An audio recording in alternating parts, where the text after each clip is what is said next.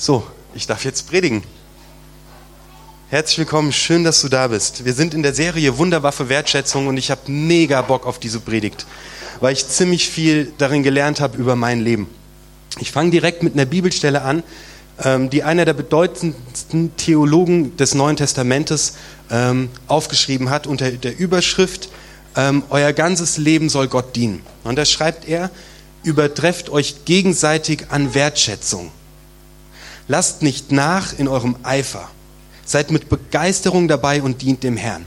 Wir sind mitten in der Serie Wunderwaffe Wertschätzung und ich finde es so krass, dass Paulus, einer der großen Theologen, genau das einfach zum Thema macht und sagt, übertrefft euch gegenseitig mit Wertschätzung. Seid mit Begeisterung dabei. Und das ist etwas, wie ihr Gott dient. Dein, dein, die, die Überschrift über diesem ganzen Text lautet, dein ganzes Leben soll Gott dienen. Also das, wie du im Job unterwegs bist, im Studium, mit deiner Partnerschaft, in der Kirche, in der Familie, mit Freunden, wie du mit deinem Geld umgehst. Alles, was du tust, alle deine Lebensbereiche sollen Gott dienen. Und das klingt erstmal ja super theoretisch. Aber Paulus macht es konkret und sagt, wenn du andere Menschen wertschätzt und dich damit noch übertriffst mit anderen, dann ist das ein Dienst für Gott.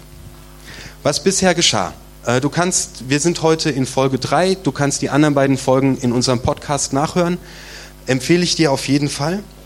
In der ersten Folge ging es darum, dass Gott einen Menschen, der sich selbst für wirklich abscheulich hält, grundlegend und bedingungslos einfach wertschätzt. Und dass es nichts gibt, was wir tun könnten, dass Gott damit aufhören würde, uns zu wertschätzen, einfach wie wir sind. So wie Eva und Felix den Len einfach wertschätzen, weil er ist. Das war Zachäus, kannst du nachhören. Danach hatten wir eine Story, wo vier Freunde ihren gelähmten Freund zu Jesus bringen. Da stand ganz am Anfang, Jesus fuhr mit dem Boot in seine Heimatstadt und in der Heimatstadt von Jesus lebt auch dieser Gelähmte. Dieser gelähmte Mensch mit seiner eingeschränkten Perspektive war die ganze Zeit bei Gott, bei Jesus, in dem Zuhause von Jesus. Und er wusste es nicht, weil er nur eine Perspektive gesehen hat da habe ich gelernt, oft sehen wir es nicht, weil wir einen schrägen Blick auf unser Leben haben, aber Gott ist der, der immer da ist.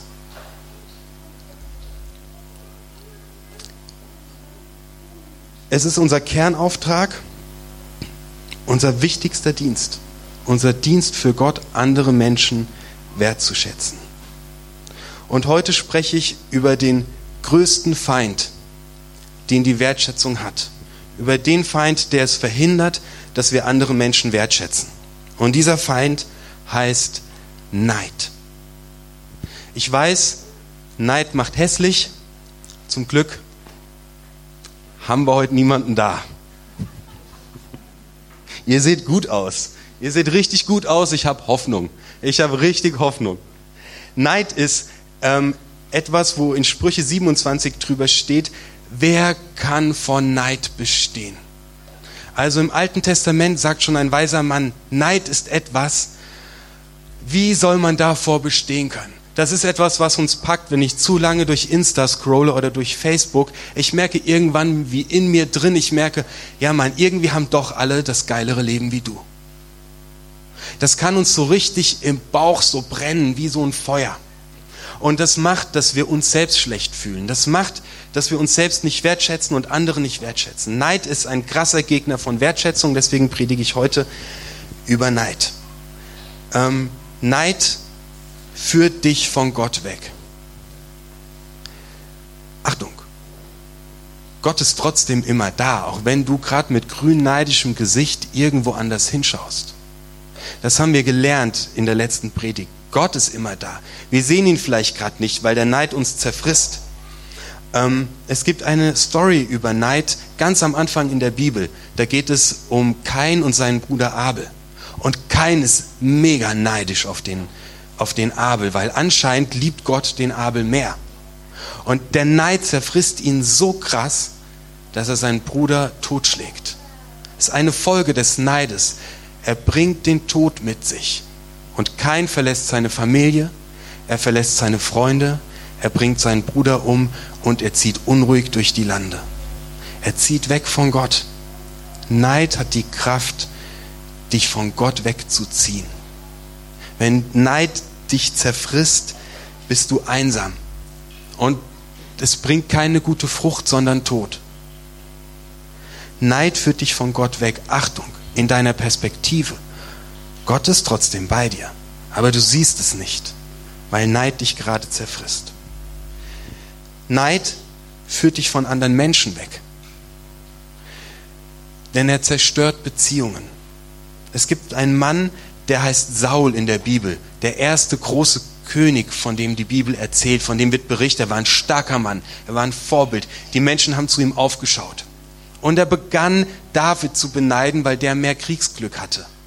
Und er heckt einen Plan aus, er schickt ihn in den Krieg in der Hoffnung, dass David dort stirbt. Neid bringt wieder Tod mit sich. Neid zerstört. Und am Ende wird von Saul berichtet, am Ende seiner Geschichte, dass er nicht mehr er selbst war. Er war bemitleidenswert. Neid hat ihn von einem starken Vorbild zu einem bemitleidenswerten Menschen gemacht. Jesus wird aus Neid getötet. Kannst du nachlesen in Matthäus, äh, im Markus Evangelium Kapitel 15. Jesus wird aus Neid getötet. Neid führt dich weg von Gott. Neid führt dich weg von deinen Mitmenschen. Und Neid führt dich weg von dir selbst. Saul ist nicht mehr er selbst. Wenn man nicht mehr man selbst ist, ist man weg von sich selbst. Man wird hin und her geschmissen. Wenn du neidisch bist, siehst du dein Potenzial und deinen Wert, das, was Großartiges in dir steckt, nicht mehr, weil du nur auf das schaust, was dir oder der andere hat, das du nicht hast. Und wenn du deinen eigenen Wert nicht mehr siehst, wenn du dich selbst nicht mehr wertschätzt, dann kannst du auch andere nicht mehr wertschätzen und wirst erst recht neidisch, weil dein Selbstbewusstsein so klein ist. Und im Schritt, dritten Schritt führt es dich weg von Gott. Ich, ich, äh, ich spiele Schlagzeug und als ich zwölf Jahre alt war, ich glaube, ich habe die Story vor Jahren hier auch schon mal erzählt, aber es ist meine intensivste Neidgeschichte. Als ich zwölf Jahre alt war, habe ich Schlagzeug in der Kirche, in der ich damals war, gespielt. Und naja, da kam auf einmal so ein elfjähriger Junge und der durfte dann auch in der Band Schlagzeug spielen. Und der war besser als ich. Und das hat mich, hat mich richtig hart, richtig hart getroffen, weil ich wollte der beste Schlagzeuger sein, den es da gibt. Und ich konnte irgendwann nicht mehr in den Gottesdienst gehen, weil wenn, wenn, wenn dieser, das war auch noch ein Freund von mir, wenn der gespielt hat, weil dann saß ich in den Reihen und ich war grün vor Neid und grau vor Neid und ich habe gehört, wie der spielt und ich habe ihm die Pest an den Hals gewünscht. Und ich bin irgendwann, ich konnte, ich bin dann irgendwann nicht mehr in den Gottesdienst gegangen, wenn ich wusste, er spielt. Das hat mich richtig krass, hat Neid mich mal weggeführt. Ähm, ich habe etwas gelernt über Neid und Unzufriedenheit. Das sind drei Sachen, die möchte ich dir mitgeben. Ich glaube, wenn du neidisch bist, hat es nichts mit dem Menschen zu tun, den du beneidest sondern es hat etwas mit dir selbst zu tun. Neid und Unzufriedenheit entstehen dann, wenn du merkst, dass du dein eigenes Potenzial und die Kraft, die in dir steckt, nicht entfaltest, wie du es könntest. Als Beispiel, ich könnte nie neidisch sein auf jemanden, der Flöte spielt. Der, ich könnte nie auf den perfekten Flötisten neidisch sein. Geht gar nicht. Ich habe überhaupt keine Begabung und keine Anlage und kein Interesse daran, Flöte zu spielen. Es ist mir egal, wenn der, wenn der beste Flötenspieler zu mir kommt, mir erzählt, dass er der beste Flötenspieler ist, dann freue ich mich mit dem und sage, yeah, geil, Rock'n'Roll, mach, come on, Hammer. Aber ich kann neidisch werden auf einen besseren Prediger. Weil ich habe etwas, das interessiert mich und ich habe eine Begabung dazu. Und dann sehe ich jemanden, der das besser kann und dann werde ich neidisch darauf. Das heißt, wenn du merkst, dass du neidisch bist, kann es sehr, sehr gut sein, dass du neidisch bist, weil du ein Potenzial, das in dir liegt, nicht entfaltet hast. Zum Beispiel der Mann, der im Borussia Park den Rasen mäht. Der kann perfekt zufrieden sein mit seinem Leben, wenn er sein komplettes Potenzial entfaltet hat und dieser Rasen ist perfekt gemäht. Dann ist er zufrieden und er wird nicht neidisch auf den Fußballer, weil es ist überhaupt nicht sein Interesse. Neid entsteht, wenn wir unser eigenes Potenzial nicht entfalten. Der andere hält uns einfach nur einen Spiegel vor. In den sehen wir und wir merken, eigentlich könnte ich das auch. Aber ich mach's nicht. Ich glaube, der Grund für Neid liegt in Potenzial, das wir haben und das wir nicht entfalten. Wir sind neidisch auf die Gabe eines anderen, die bei uns auch angelegt ist. Und ich glaube, das ist ein Schlüssel, damit umzugehen. Ich predige noch etwa drei Minuten und möchte kurz mit dir reingehen, wie wir aus Neid eine Kraft schätzen, die zu schöpfen, die zu Wertschätzung wird. Das erste, was ich dir empfehle, ist, wenn du durch Facebook oder Insta scrollst oder neidisch auf einen Arbeitskollegen bist, nimm's wahr. Werde wach. Nimm es ganz bewusst wahr und sag, hey, oh Mann, ich bin gerade neidisch. Und akzeptiere erstmal, dass du neidisch bist. Sag, ich bin's jetzt. Ich bin's jetzt. Wenn du das gemacht hast, erzähl's Jesus. Sag Jesus, sorry, mich zerfrisst dieser Neid gerade echt. Es tut mir leid, dass ich so schlecht über diesen Menschen denke. Es zerfrisst mich. Tu Buße, bitte um Vergebung, geh zu Jesus und bring es einfach ins Licht. Alles, was wir ins Licht bringen, verliert die Macht über uns. Und dann steh auf und handle. Worauf bist du genau neidisch? Was ist es? Was, worauf bist du neidisch beim anderen? Und dann mach etwas, was eigentlich total gegen deine Natur geht. Nimm dir diesen Menschen zum Vorbild. Nimm dir diesen Menschen und schau, wie er es macht, wie er es anstellt, dass er es so gut kann. Und lerne von ihm.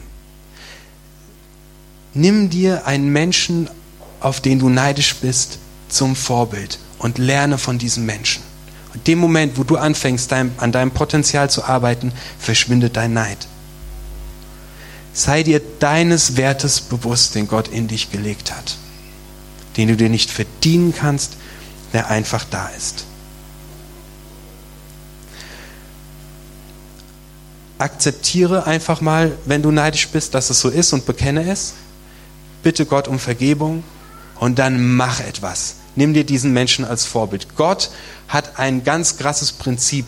Ich nenne das das E-I-S-Z-E. -E. Nein. Aus E-I-S-Z-E -E Gold machen. Glaubst du etwa, dass es Gott nicht möglich wäre, aus deinem Neid etwas Großartiges erblühen zu lassen, wenn du es ihm gibst?